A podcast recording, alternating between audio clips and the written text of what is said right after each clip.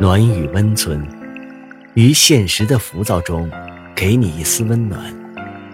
岁月静好，于人生在世，只愿现实安稳。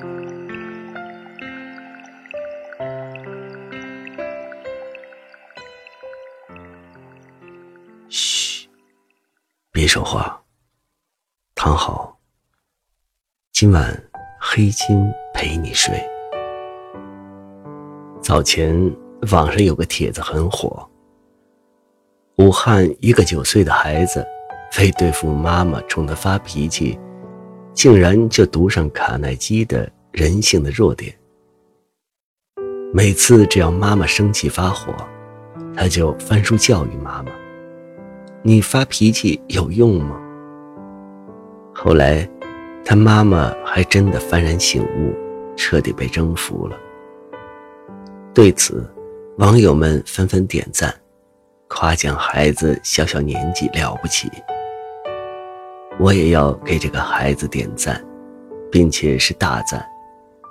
需要声明的是，我赞的不是他这么小爱读书，而是赞他处理问题的方式。按正常人思维，大多数孩子肯定会选择哭闹或是还击。而他却选择这种机智的方式，不仅自己免受训斥，还改变了母亲的脾气。无疑，从这个孩子身上得到一个启示：遇到事，先解决心情，再解决事情。发脾气解决不了任何问题，连九岁的孩子都知道。我们成人总不能执迷不悟吧？如果连脾气都控制不了，即便给你整个世界，你早晚也会毁掉这一切。泰国的传奇人物白龙王曾经说过：“人只要脾气好，凡事就会好。”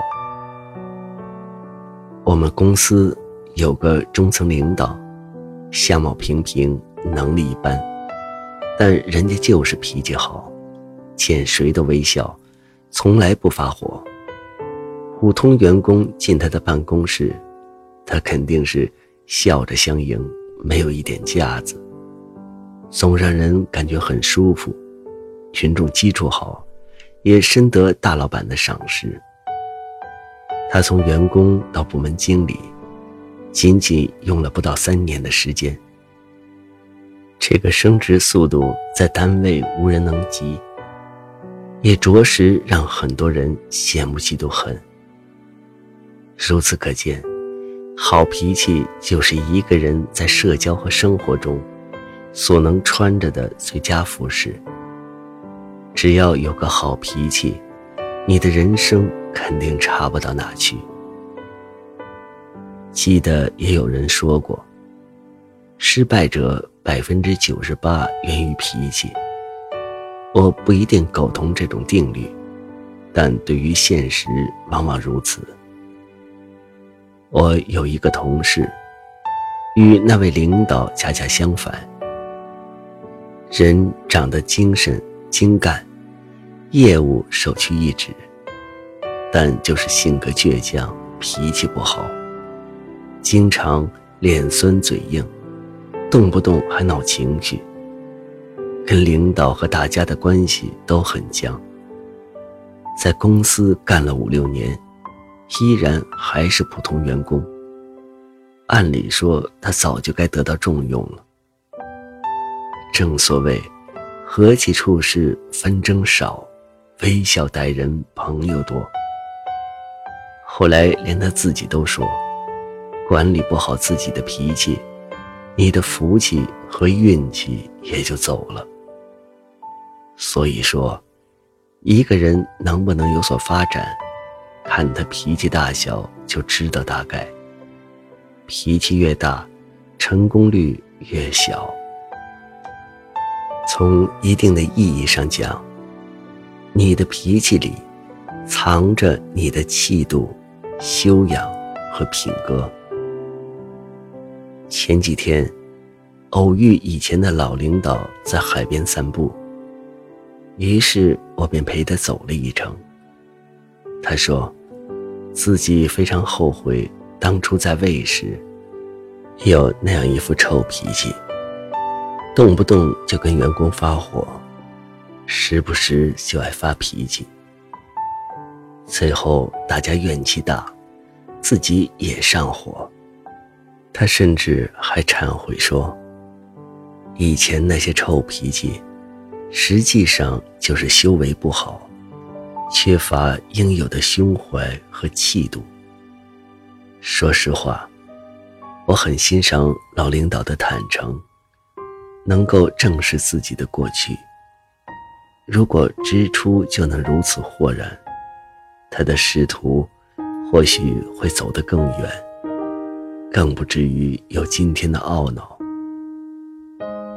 许多时候，我们评价一个人是否大气、儒雅、有内涵，很重要的一条就看脾气好坏。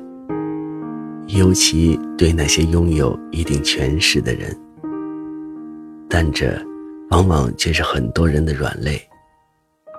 其实，谁没有脾气啊？只是别人比你有定力和修养。没跟你一般斤斤计较。曾经有个死党问我：“当你遇到暴脾气的怎么办？”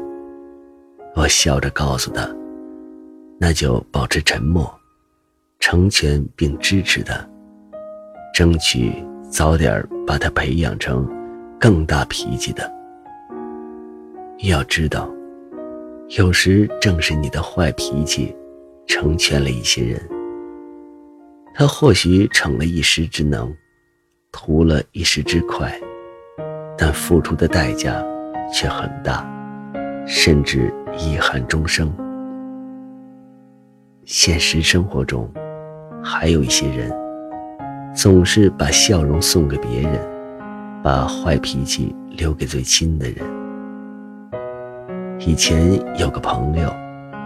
他在外面时，总是谈笑风生、彬彬有礼、和蔼可亲，即便不顺心也能忍气吞声。但只要回到家，就完全大变样，对父母亲人没有耐心，稍有不如意就任性耍横、指责埋怨，甚至吆三喝四。单凭这一点。我就特瞧不起他，在父母亲人面前脾气不好，不就是仗着他们对你的爱，仗着他们会容忍你的坏脾气吗？虽然他们不动声色，但无形是一种伤害。脾气好不好，首先取决于你对亲人的态度，因为。那才是你最本真的品格。好脾气，是人生的一笔重要财富。尽管每个人都有自己的脾气秉性，有的人生性平和，有的人直率豪爽，也有的人刚正不阿。但不论如何，都要学会把握和控制。千万别让你的脾气害了你，那样真的得不偿失。请收敛自己的脾气，因为冲动是魔鬼，说不定哪天会让你做出无法挽回的事情。